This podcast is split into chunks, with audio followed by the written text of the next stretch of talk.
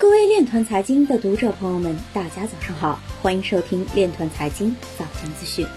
今天是二零二零年二月七日，星期五，农历庚子年正月十四。首先，让我们聚焦今日财经。日本议员将于本周五发布数字货币提案。瑞士警方逮捕三名涉嫌洗钱的加密犯罪分子。中国一月披露二十九个区块链应用项目。全球披露项目数量环比下降百分之四十三点二。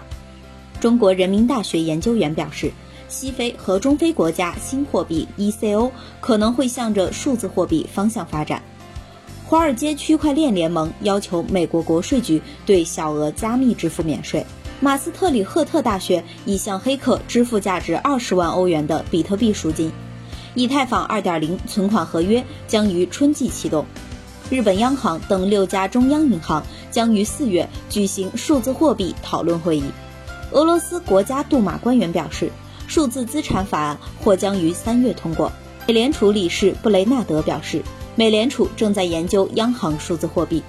今日财经就到这里，下面我们来聊一聊关于区块链的那些事儿。近日，为切实减轻疫情对中小微企业生产经营影响。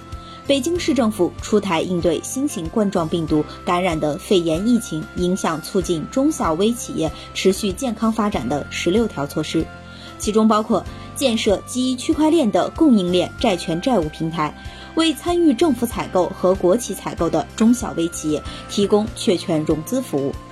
以上就是今天链团财经早间资讯的全部内容，感谢您的关注与支持，祝您生活愉快，我们明天。再见。